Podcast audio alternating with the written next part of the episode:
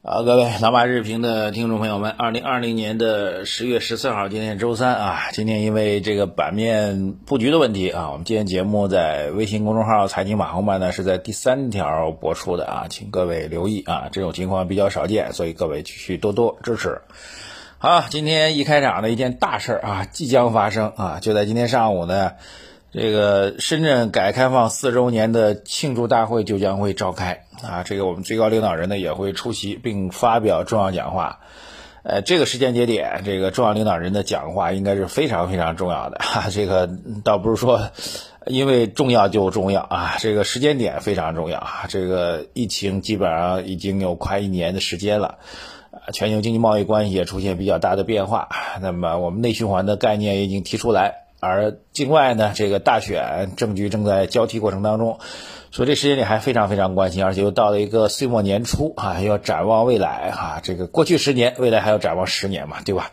所以这时间点外部变化非常重要，所以我们要高度关注今天的讲话内容。我会在今天的晚评当中做重点的这个学习啊和分讲啊，分析和讲解。对，请各位留意。其实这里稍微提几句的话，就是看一下深圳的奇迹。当年这个四十年对吧？二零二零年啊，那么四十年前呢，就是一九八零年啊。一九八零年的时候，其实我们是四个经济特区来建立的啊，那珠海、深圳、厦门、汕头四个经济特区。呃，四十年过去了，这个四个经济特区当中，深圳是最大的一个奇迹啊，这个毋庸置疑哈，比另外三个经济特区，呃，变化跟影响要大得多得多。那么四个经济特区当中，应该发展最为缓慢的就是汕头了。那么珠海和厦门居于其中吧。当然呢，这居于其中和龙头深圳的差别还是太大太大了。深圳能够有今天成功的，有客观条件啊，这个毗邻香港啊，一开始全面对接香港啊，这个这个香港本身就是当时中国内地的。啊，对外经贸、投资、金融关系的桥头堡，这个是毋庸置疑的。这这个是外部的最大的一个客观优势，在主观方面其实更大哈。这个我们现在来看吧，简单，因为时间比较有限。那么科技创新啊，这个产业布局，现在全中国如果非要拎出一个城市来说，这城市的科技产业、互联网产业最牛最牛哈，那我觉得排名第一肯定还是深圳啊。一个另外一个可能是杭州，但杭州呢是以阿里为代表，阿里一家为代表，但在深圳呢就多多的去了，腾讯。华为、中兴通讯、大疆，对吧？这个做基因的等等等等，这个太多了！所以这在全中国是最牛最牛。所以你早年你可以说我毗邻香港，地理位置有优势，政策有优势，但是现在它的科技战略转型太牛了。而论到经济实力呢，当年这个小兄弟哈根本就靠不上边的小兄弟深圳。现在经济总量上已经远远超过了香港啊！这我觉得这就是一个历史的大格局，好吧？所以深圳的奇迹真的值得我们中国人啊，这个我们这一代人见证的改革开放这一代的这个中国啊历史面貌的一个大发展、大变化的一个重大的缩影啊！我们应该为之感到庆幸啊！还是这句话，就像巴菲特说的啊，这个投资说白就是投国运啊。国运蓬勃向上，这也是我们的动力之源嘛。所以今天这次大会哈，这个当然是要总结，更重要的是展望，啊，两个点，一个是当下，另外一个就是未来十年吧，十年会如何？我觉得非常重要啊。晚评会重点来解读，各位有时间的话可以去听一下，看一下直播啊，这样的话感受会更加直接一点。第一件大事，第二件大事呢是海外啊，这个万众瞩目的苹果的 iPhone 十二终于正式发布了。发布之后，苹果股价下跌，这个倒不是说乌鸦嘴或者这怎么着说人难听话，但实际上历史当中这种情况经常发生啊。苹果的新产品发布之后的当天或者最近一周啊，这个股价下跌几乎是一种常态啊。基本上一个月之后，这种短期的波动就会被抹掉，这是第一个要通知给大家的情况。然后分析这件事情，就苹果为什么股价下跌呢？这个两个原因，第一个原因呢就是。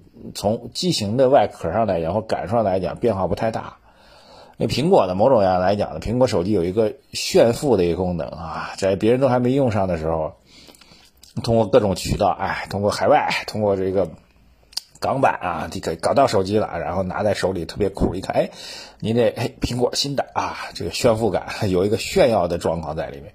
但因为这次呢外形变化没那么大，所以这种炫耀的诉求一下子 这个受到一个影响啊，这是一个表层的哈，这个伪果粉哈，非真果粉，干的事情，就很虚虚浮的一个事情吧。啊，这个，但第二个这个利空就更明显，因为 iPhone 确实支持五 G。但对美国消费者来说呢，这五 G 网络在美国还基本上没影儿呢。美国你基本上现在四 G 的覆盖率比中国都要差很多，更别说五 G 了。所以五 iPhone 五 G 我觉得更大的突破可能是在中国啊。中国今年到今年年底基本上地级市，按照之前的目标呢，地级市就会都会覆盖五 G 了啊。嗯，当然能不能那么完美不知道，但是核心城市肯定是 OK 的。所以，呃，对于美国消费者来说，你覆盖五 G 啊挺好的，但是我五 G 网在哪儿呢？特朗普同志天天忙着打贸易战，呃，天天忙着去拉选票，压根儿就没有把美国的基础设施建设真正有多大的提升。五 G 网络建设速度是远超之慢，是远超预期的。所以，那手机你装五 G，我我干嘛要换呢？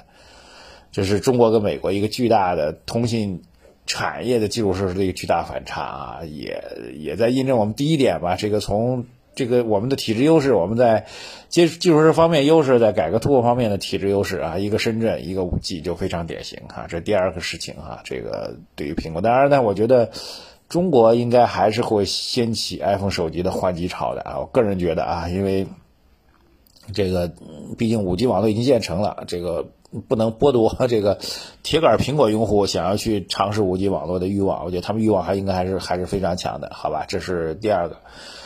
第三个事情呢，昨天下午开始呢，蚂蚁蚂蚁集团上市呢，外电报道呢，传说遇到的障碍。那这个障碍的原因也挺有意思，就我们之前节目也讲过这事儿啊，我们就讲这个，呃，蚂蚁在自己蚂蚁金服的平台上，在支付宝的平台上，在卖这个五只战略配售蚂蚁集团的基金啊。当时我们讲那点倒不是这点，我们讲那基金本身呢，在。宣传当中有误导的嫌疑啊！这个各位兴趣可以去翻一下我们公众号之前的文章跟内容。但现在一想呢，这监管部门的这外电的报道，虽然监管还没有最后确定啊，但是这逻辑还真是对的。你想想看，这个这五只战略配售基金只在蚂蚁金服的渠道上销售，而这五只配售基金的销售的噱头就是他们可以独家配售到蚂蚁金服的新股。呃，确实好像有点儿，当然这个具体监管的细则、行政法规我我不太懂啊，但是听起来似乎有点问题啊。这个按照外界的报道呢，是说，因为他们排他性的这种销售渠道涉嫌到了一个金融垄断的问题，而且以前的这个基金销售呢，必须得依赖以招商银行啊等等为代表的这个银行的零售渠道啊，这个渠道如果被被蚂蚁这样的互联网金融机构给全部替代的话，监管部门内心深处有一丝的不安。也正因此，所以蚂蚁的这个上市的进程有可能会受到影响。但是我觉得，我我从我个人角度来讲，我觉得这事儿还是有一定道理的啊。如果出现了过度严重的一个垄断、独家，而且是。就明显吃独食儿的一个事情，我觉得金融市场当中确实是不妥啊，这个不能够刻意的，因为你平台大了、网络大了，你就去搞垄断，我觉得这个还是要坚决反对的。但是另一方面呢，我觉得对蚂蚁上市来说，可能只是时间的一个延后，大概率不会有太大的改变。蚂蚁上市，那这事儿毕竟是个小事，蚂蚁上市本身是一个国家的大的金融战略。是国内大循环之后金融产业自我崛起发展的一个必须，我觉得这个还是要强调一下。但这事儿显然会有影响。今天对于呃蚂蚁产业链来说，哈，蚂蚁、阿里产业链来说都会带来一定的负面影响啊。第四个事情，高瓴当年入主这个格力电器，最早的说法是绝对不干预经营啊。但是从我角来讲，这么大的大股东介入进来之后，不干预经营是不可能的。而且大家去看这个《价值》这本书啊，张磊写的《价值》这本书啊，张磊同志所标榜的自己的能力和优势呢，就是，呃，介入上市公司的股权之后，然后把最新的产业模式、技术模式啊，这合作伙伴推荐给公司，然后让上市公司脱胎换骨之后获得更大收益。那么他讲的都是一个又一个成功的案例，但我相信也会有失败的案例啊，只是他不讲而已。但你站在上市公司角度来讲呢，你是我股东、外部股东啊。你本来说是财务投资进来之后的大手大手大脚的指导我的经营和管理，甚至直接干预我的经营和管理。当然成了，大家都哎这个大块吃肉，大口喝酒分钱。如果不成了呢，那肯定是这个一嘴毛，对吧？所以按照这逻辑来讲呢，高鼎最早说介入呃成为格力大股东之后不干预经营，还不可能的。所以最新的消息大家应该看到了，外呃报道呢就是说高鼎的强烈要求之下，格力拿出五十亿去回购自己的股价。啊，原因呢，这个高瓴介入到格力之后的格力股价一直软趴趴，而且跟它的竞争对手美的相比，已经是没有办法相比较了，这个已经是差别越来越大了啊。这细节各位应该都知道，我这就不展开了。但这里要特别提一点啊，格力跟美的最大的区别其实就是人质还是机制的问题啊。人质就是董明珠董小姐一个人把格力电器搞得像自己家的公司似的。那对于外部投资人，对于高瓴这样的外部投资人来说呢，你当初谈的再好，进来之后肯定是不满意的。其实原因很简单，格力是国有企业，董明珠只有把这个公司搞成完全像他自己的公司，一个人说了算，永远不培植能够有跟他有竞争抗衡实力的新的职业经理人，才符合他个人的利益啊。否则的话，你到年龄你给我退休吧，你有什么理由继续待在我们这企业呢？所以站在他角度来讲，这也对，但对于公司的经营和价值、长期价值来说，是一个巨大的伤害啊！这一点已经很明显了。个人能力再强，你有短板啊！这就是为什么格力只能做空调，做其他产品做不起来。美的在各个产业产品线都能够有不同的优秀职业经理人去做的很强的一个重要的原因，这是因为它是人质。美的呢是机制，机就是机器的机。老板其实已经真正的老板已经退居幕后了啊！以方洪波为代表的职业经理人，在各个产业线当中都有各个优秀的职业经理人去布局。我只懂，我只做我懂的领域，把我懂的领域做大做强，这是最大的区别。所以未来的格力，我觉得高瓴介入之后，腥风血雨还会有，双方的利益冲突必然会有，对公司是好是坏，现在很难说。